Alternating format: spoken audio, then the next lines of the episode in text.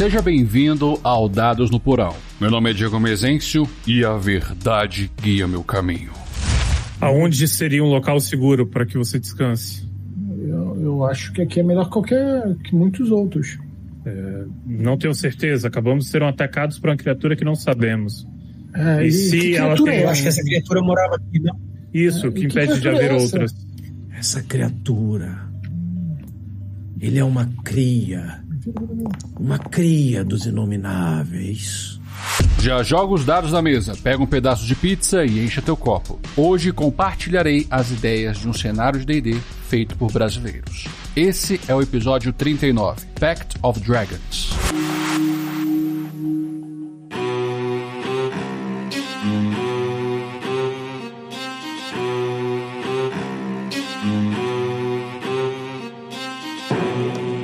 Durante a Segunda Era do Mundo, a civilização dracônica alcançou seu apogeu. Os dragões, liderados pelo poder, sagacidade e sabedoria de suas alfas, eram soberanos absolutos e governavam o destino dos povos de Irgaf com garras de ferro. Graças ao advento da magia, a ferramenta perfeita para moldar a realidade, ninguém poderia se opor ao domínio dessas criaturas, seja matéria, espírito ou o que está além. Não havia limites para a ambição dracônica.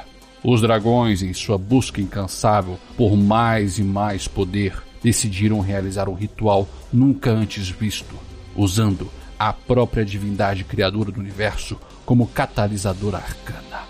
Os dragões, contrários a essa ideia, foram subjugados ou mortos após décadas de conflitos selvagens e sangrentos. Pois, no final, nada poderia se interpor ao orgulho dracônico. E usando a essência primordial da criação, o princípio, o meio e o fim, os soberanos de Irgaf criaram seu próprio universo. Após o ritual, a verdade foi fragmentada e seus infinitos pedaços, como um vitral despedaçado, se espalharam pela existência. Os dragões tiveram pouco tempo para comemorar sua façanha cósmica, pois Antes do novo universo ser nomeado, sussurros oriundos das profundezas puderam ser ouvidos. Ao usar a essência imprevisível e pulsante da força criadora, um efeito colateral inesperado ocorreu. A vida foi gerada espontaneamente no novo universo. E assim nasceram os Shadraths, como um golpe irônico do destino. Os habitantes de Morshad, como universo artificial seria conhecido, eram a antítese dos dragões. Criaturas únicas de inteligência extraordinária e com poderes além da compreensão humana. Não demorou muito para que os Shadrafs percebessem que seu universo artificial estava fadado à extinção, pois a energia cósmica que sustenta Morshad se dissiparia aos poucos para o multiverso, seguindo a inevitável ordem natural. Eles precisam trazer partes do plano material para enganar a ordem natural. E assim, a civilização dracônica se viu diante de seus piores algozes, sua própria criação.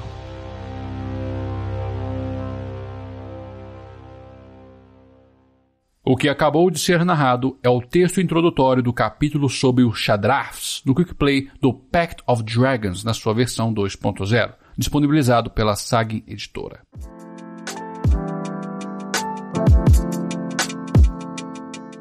Eu escolhi ler essa introdução pois ela mostra para o leitor o núcleo de conflito do cenário. Aliás, devo informar que as cabeças por trás deste universo são pessoas conhecidas na comunidade: Azeclos, Grutar, Beholder e o Boi, vulgo Marco Antônio da Dungeon Geek. A ideia principal deles seria trazer um cenário de D&D com dragões que têm maior presença. Resolvi falar sobre o material não apenas que para recomendá-lo, ele de fato é muito bom, mas a motivação de falar sobre é em decorrência das ideias no aspecto de world building game design. Podemos extrair o que nos foi disponibilizado no Quick Play para aplicar na prática do hobby. Ai meu Deus, Diego, fala mais da cosmologia. É, Tava mais interessante você lendo o texto do que falando assim as suas abobrinhas. Aham, uhum. teve lá uma coisa que você leu que, olha, me deixou curioso. O que, que você queria dizer com a verdade foi fragmentada? Que ela literalmente foi reduzida a pedaços. Vamos começar do início de tudo então. A verdade também pode ser entendida como a força criadora ou divindade criadora. Gerou três mundos: o mundo ou plano material, que é onde Irgath habitua, o plano espiritual, chamado de Irmor, e o terceiro denominado como o que está além. No texto do material, afirma que os dragões fizeram um ritual que estilhaçou a verdade e seus fragmentos se espalharam pela criação. Uma vertente religiosa afirma que essa força criadora foi destruída e que o poder divino canalizado por determinadas seitas é um eco remanescente da presença divina. E a outra vertente que acredita que a verdade permanece viva, apenas está fragmentada. Portanto, entendem que seu estado pode ser revertido pelo poder dos dragões ou até por meios que ainda não podem ser descobertos. Isso é uma característica que diferencia o world building de cenário de RPG de outras obras. E aqui vou retomar o pensamento de Robert McKee no seu livro Story, Substância, Estrutura, Estilos e Princípio da Escrita de Roteiro. Comentei no episódio 2 do DNP e aconselho que escutem esse episódio, porque apenas vou pincelar algumas coisas que falei nele. Pois bem, quando vamos ambientar o leitor ou o espectador em determinado universo, precisamos preencher as dimensões da ambientação: período, duração, localização e nível de conflito. Autores como Brandon Sanderson, que é uma máquina, o cara escreveu Elantris, Mistborn, Arcanum e uma pancada de outros mais livros, faz regras para o seu universo. E o autor tem que respeitar aquilo que ele estabelece nessas regras ou na estrutura. Quando estamos tratando da criação de um cenário de RPG, não é aconselhável preencher essas dimensões à risca, principalmente a dimensão da localização, referente ao local físico que a história se passa e tudo aquilo que faz determinado local ser o que é. É preciso deixar lacunas no texto para que o narrador consiga uma flexibilização para narrar e se fazer pertencente àquele universo. Por isso que no material de Pact of Dragons vemos algumas afirmações como Os dragões estão presentes desde o alvorecer do mundo. Há quem acredite que eles são tão velhos quanto a verdade. A expressão há quem acredite estabelece uma incerteza. Os primeiros dragões, também denominadas como as alfas, podem ter surgido com a verdade ou após ela. Salvo melhor juízo, não há nada que informe sobre a origem destes seres. Apenas é dito que estavam lá quando o mundo foi criado. Então fica a cargo do narrador preencher essa lacuna. Outros sábios mais otimistas entendem que a fragmentação da divindade pode ser revertida, talvez pelo poder dos próprios dragões ou por uma maneira que ainda há de ser descoberta. Eu comentei sobre isso e esse trecho está no bloco sobre a verdade, na página 15 do Quick Play. E aqui claramente vemos uma abertura para a criação do narrador. Também é uma brecha para futuras campanhas oficiais de nível alto. Os dragões inventaram a magia e mantiveram os segredos arcanos escondidos enquanto aperfeiçoavam seus poderes. Quando esses segredos foram roubados, seu conhecimento foi disseminado. Essa afirmação é vaga e eu acho isso maravilhoso, pois eu mesmo poderei inventar quais são esses segredos e como eles de fato funcionam. Até mesmo poderei fazer um paralelo com outras informações do cenário, como a Siqua. Isso é uma pretensão dos autores e é manifestado no material. Encorajar que narradores criem um cenário. É uma brincadeira que a gente fala que assim, a gente tenta dar o pano de fundo, vai dar todas as informações e ajudar o mestre e os jogadores dentro do cenário. Mas cada mesa é uma mesa, cada mestre é um mestre, cada jogador é um jogador. E a galera pode fazer o que quiser. O RPG é, é, é criado assim. E a gente brinca, não vai ter uma polícia do Pact que vai bater na tua casa e vai falar assim: ó, oh, dragão não pode ser montado, pode parar com isso aí, não existe isso aí no Pact, não. Não existe isso, não tem polícia do Pact. Você joga a sua mesa como você quiser. O trecho que você escutou, eu retirei do episódio do Beer Holder falando sobre Pack of Dragons. E agora, volta a falar do cenário. Ah, ok. Quando Irga foi criada, os dragões estabeleceram seus domínios em vastas porções de terra. E esses domínios são chamados de Klaufdrats, domínios dracônicos. No material, fazem questão de ressaltar que o domínio dracônico é muito diferente da delimitação de territorialidade de um reino. As características que eles apresentam no material é de um bioma.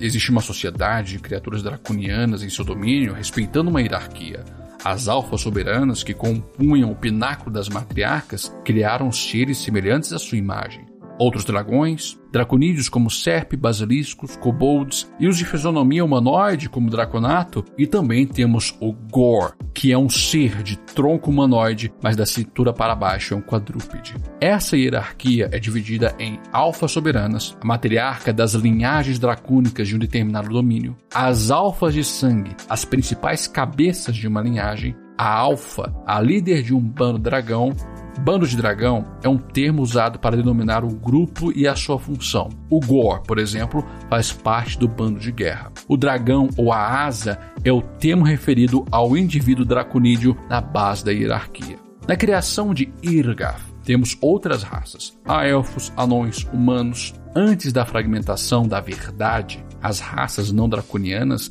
eram presas dos draconídeos. E depois do conflito entre as alfas matriarcas, a guerra de décadas que levou à subjugação de algumas liagens dracônicas, como foi falado no texto que li, houve a fragmentação da verdade e a criação do plano artificial, Morshad. E deste universo artificial, uma nova forma de vida surgiu sozinha, os Shadraths. Algo que não é falado em detalhes é brevemente comentado e deixado à interpretação do leitor, que é sobre a ordem natural. Pelo que entendi, seria essa força do cosmos que impõe o equilíbrio no multiverso, pois essa ordem pega a força cósmica do plano de Morshad e a retorna para o mundo. E nessa toada, o plano artificial seria extinto. Os Shardrafs, para não desaparecerem para sempre, pegaram partes de Irgraf e colocaram em seu mundo para que a ordem natural parasse de consumir o seu plano. Como foi falado no texto, era uma tentativa de, entre aspas aqui, enganar essa força do cosmos. Nisso era o mundo material que estava sendo destruído. Domínios dracônicos, reinos enânicos, protetorados humanos e sociedades élficas foram consumidas pelos Shardrafs. Então, tivemos o Pacto de Orbath.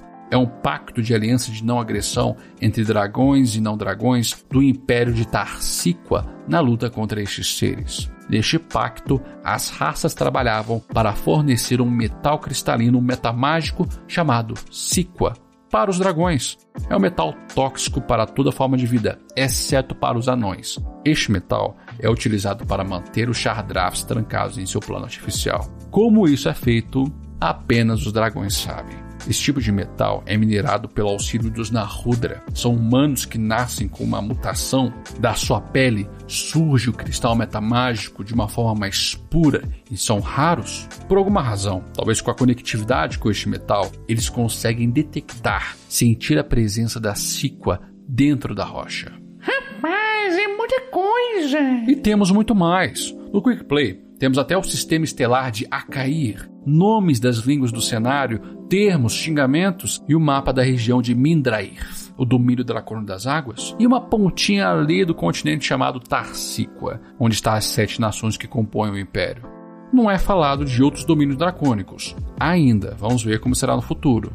Já no tempo presente do cenário, a história é focada em Midrair, a linhagem dracônica local sucumbiu, deixando um vácuo de poder, e com isso, bandos de dragões transformaram o domínio em uma vasta região selvagem.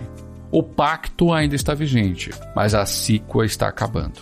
Com isso, os protetorados humanos e enânicos próximos à cordilheira que separa Mindrair de Tarcíqua estão numa frigideira que está começando a esquentar. Falei tudo isso, pois quando vamos criar nossos próprios cenários, precisamos pensar de forma crível, mesmo que seja uma fantasia, como esse mundo funciona.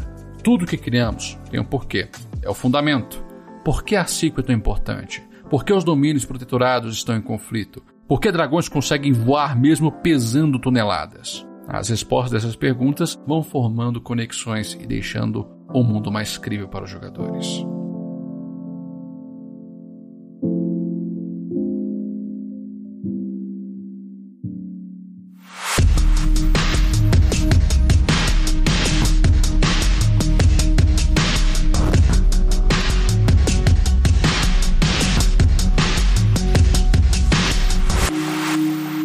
Pact of Dragons usa o sistema da quinta edição de D&D em decorrência da licença aberta das regras básicas.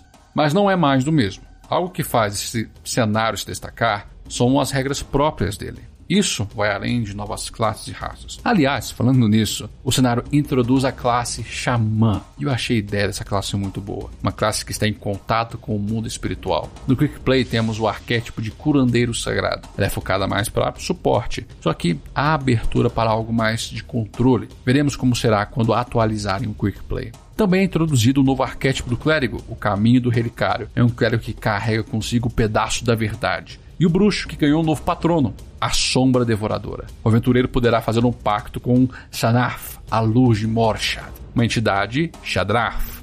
Enfim, saindo do papo de classes e indo para os aspectos gerais do jogo, há algo que o cenário irá introduzir que sinto falta em D&D na forma básica.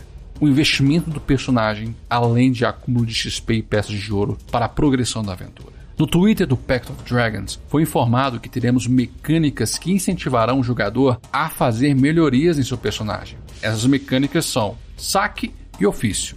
Os detalhes dessa mecânica não foram informados, apenas a ideia por trás delas. Saque possibilitará ao aventureiro de coletar partes da criatura para fabricar itens. Por exemplo, matando o basilisco, seu corpo poderá ser retirado para poder fazer uma armadura mais resistente. Nossa, que legal! Essa mecânica casará com a mecânica de ofício, pois será essa que possibilitará ao aventureiro de fazer o próprio item. Na criação, ele usará a matéria-prima, poderá pegar o item da criatura morta ou comprar no mercado. Algo que não foi informado, mas irei acrescentar, é a necessidade de conhecimento prévio da feitoria do item. O aventureiro precisará de um diagrama. Ah, eu vou fazer a minha vingadora sagrada com sangue de dragão. Ah, o céu é o limite. Também será acrescida a regra de combo, mas não o combo que conhecemos de pegar regras de diferentes partes do livro e criar um monstro. Não, não é isso. A regra de combo se trata de uma nova condição. Criaturas que são marcadas com a condição combo em turnos sequentes, as habilidades e magias de aliados aplicam efeitos adicionais, ou seja, a dinâmica de combate em grupo será muito mais recompensadora. Eu jogo a quinta edição desde o seu lançamento. E isso é um dos principais problemas do sistema. Ele não vale tanto a pena ser criativo. Para ser efetivo, nós precisamos pegar as magias específicas para poder fazer um, um, jogo de grupo legal, como Hold Person, Hold Monsters e logo em seguida uma Fireball. E olha lá. É para garantir que eles vão levar a totalidade do dado. tá bom. E também será aplicado uma regra para descanso. Não falaram muito sobre essa regra, mas eu acredito que irão especificar como o descanso poderá ser cumprido. No livro base, a informação é vaga. Dormiu, descansou. Veremos como é que vai ser. O que eu falei aqui foi um resuminho. Existem mais detalhes no Quick Play, deixarei o link aqui na descrição. Inclusive, Pactal Dragons terá um financiamento coletivo, mas a Saga Editora e os autores do cenário ainda não informaram a data. Eu genuinamente adorei as ideias desse cenário e não é à toa que eu trouxe ele aqui. Na descrição vou deixar os links para as redes do Pack of Dragons e também do Quick Play disponibilizado pela SAG. O espaço aqui está aberto.